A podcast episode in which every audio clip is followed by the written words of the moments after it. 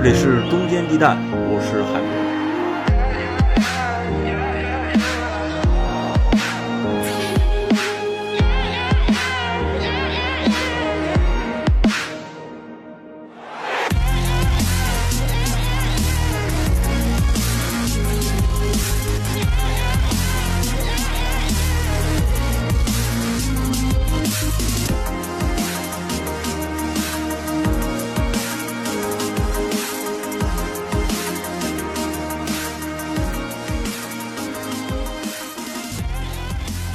新赛季英超联赛还有不到十天就开踢了，但是呢，英超和苏宁出现了解约情况，中国球迷去哪看球这个事儿还成了一个问题。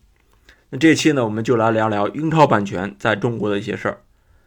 先来简单回顾一下整个解约事件啊，是英超官方和苏宁先后发布了一个解约声明。根据英国媒体报道呢，苏宁旗下的 PP 体育从今年四月开始拖欠英超转播费用。金额大概为一点六亿英镑。按照合同约定呢，PP 体育应当在这个时间点内完成全款的百分之八十付款。苏宁官方则透露呢，实际上是只进行了百分之二十的赛事，已经支付了百分之五十的版权费用。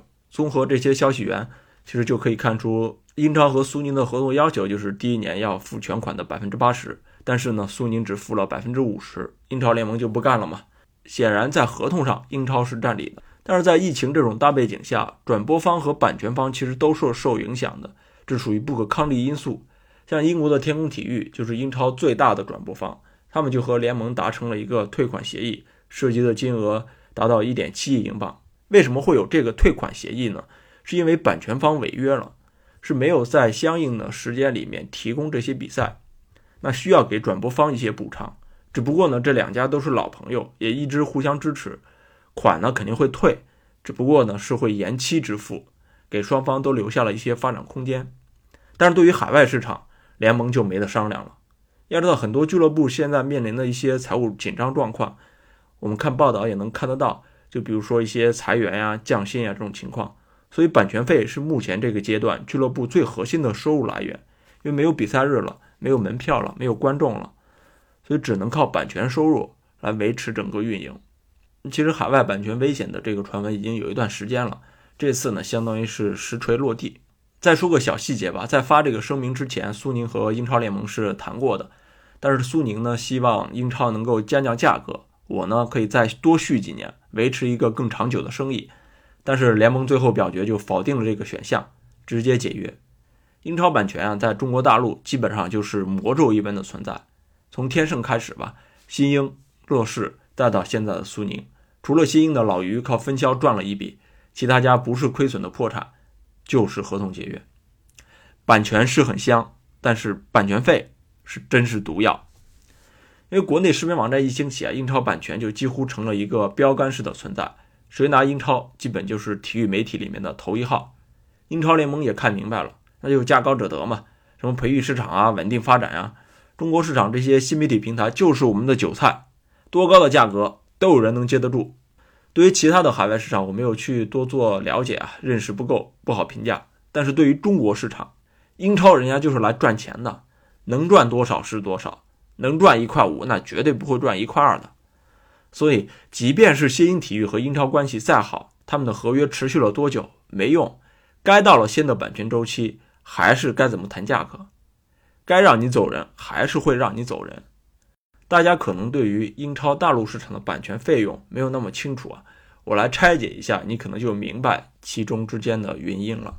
在上个周期，也就是二零一六到一九赛季，英超版权总共卖了八十八亿英镑，其中呢五十一亿来自于英国本土市场，三十三亿来自于海外。这个增长呢，相较于一三到一六赛季增长了百分之五十左右，也就是说三年。增长了百分之五十，这个增长率是非常非常快的。因为当时呢，西英体育和英超是签了一个六年合同，他们是在二零一三年开始签约的，所以二零一六到一九赛季的合同在中国大陆是没有什么变动的。所以西英体育也靠这个时间段通过分销赚到了钱。但是呢，在一九到二二赛季的全新周期里面，英超本土卖了五十亿英镑，海外呢是卖了四十二亿英镑。我再多说一遍哈。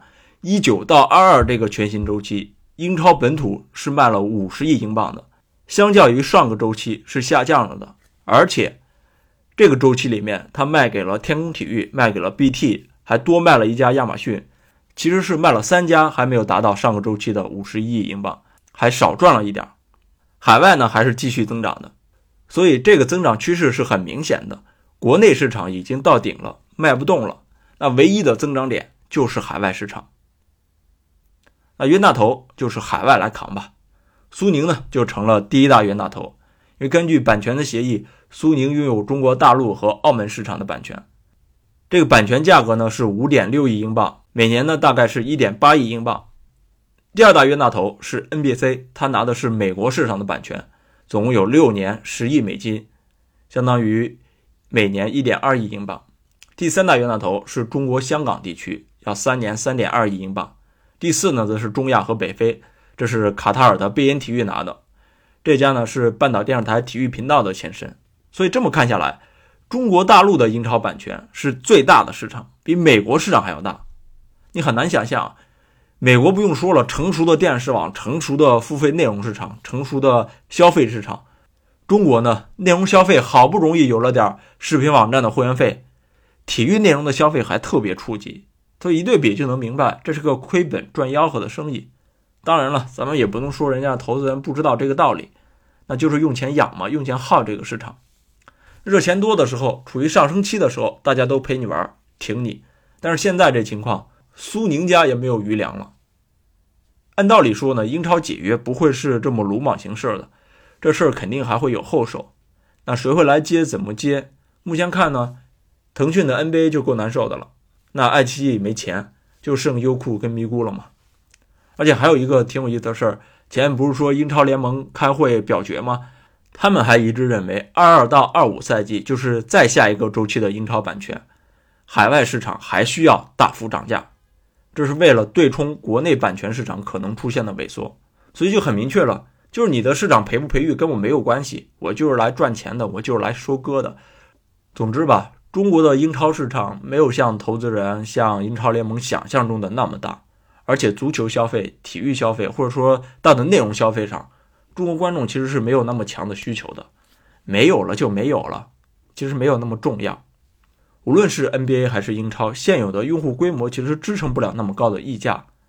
那央视体育频道就是一个很好的例证，央五其实很多年不播英超的，那还是那个央五，那现在也不播 NBA 了。没有关系，没有任何影响。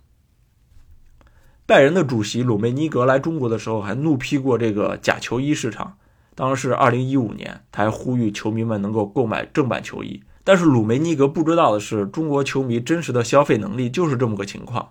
你更别说去视频网站去付费看一场比赛了。PP 的解说嘉宾也说了，一场球如果能有十万人在线观看，那就非常好了。但是呢，这种情况是非常非常少的。几乎没有，所以就这么点用户，你怎么支撑起那么高的版权费用呢？什么曼联、阿森纳在中国有多少万球迷？真的，一到实打实的时候，全都白扯。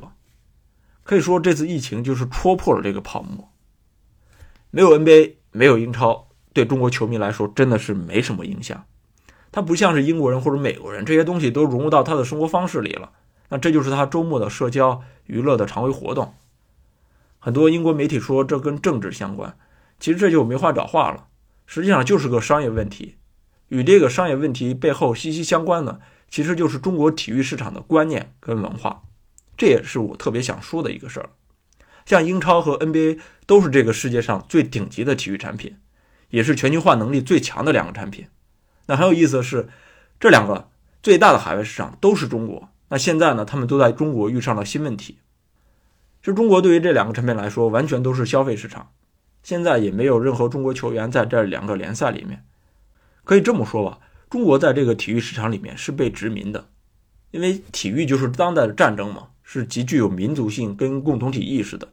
但是中国的问题就是没有真正的核心本土赛事可以被大众接受。中华民族似乎就是一个不太爱运动的民族。我们可以数一下比较大的国家，比如美国吧。除了 NBA 这些不说，自己还有 NFL 这种纯美式化的运动，就是自己玩没关系，这就是全美第一大运动。啊，俄罗斯战斗民族嘛，它有冰球。那英国呢，自然就是足球。像印度，它还有自己的板球联赛，这是印度的第一大运动。而像德国、意大利、西班牙这些欧洲国家，球迷最先一定消费的是自己的联赛、自己的球队。一个在慕尼黑或者米兰长大的人，几乎不可能是利物浦或者切尔西的球迷的。但是我们国内呢，就拿我自己来说吧，我一个在山东小镇出生的人，我还是国际米兰球迷，我就会意识到这种关联，如果是建立在消费关系上的时候，是非常孱弱的。那如果我是山东鲁能球迷，就很容易去建立这种连接。有人说你这么说，这不是搞民族主义吗？但是体育给你带来这种代入感、这种煽动力，它结合民族主义是最强的。那比如说像巴塞罗那俱乐部这事儿，它其实已经成为加泰罗尼亚人想搞独立的一个例证跟结合，它是一个结合体。我想说的是，体育应该是有根和有魂的。在中国市场，无论是足球、篮球，还是自己很擅长的这个乒乓球，其实都没有消费起来，都没有一个灵魂所在。在我看来，一个体育市场足够大，一定是先要消费本土的赛事，建立起本土的体育文化跟自信的。如果一直消费别的赛事那这个市场一定是不成熟跟不真实的。所以版权费再高它都是空中楼阁。好这期先聊到这儿我们下期再见。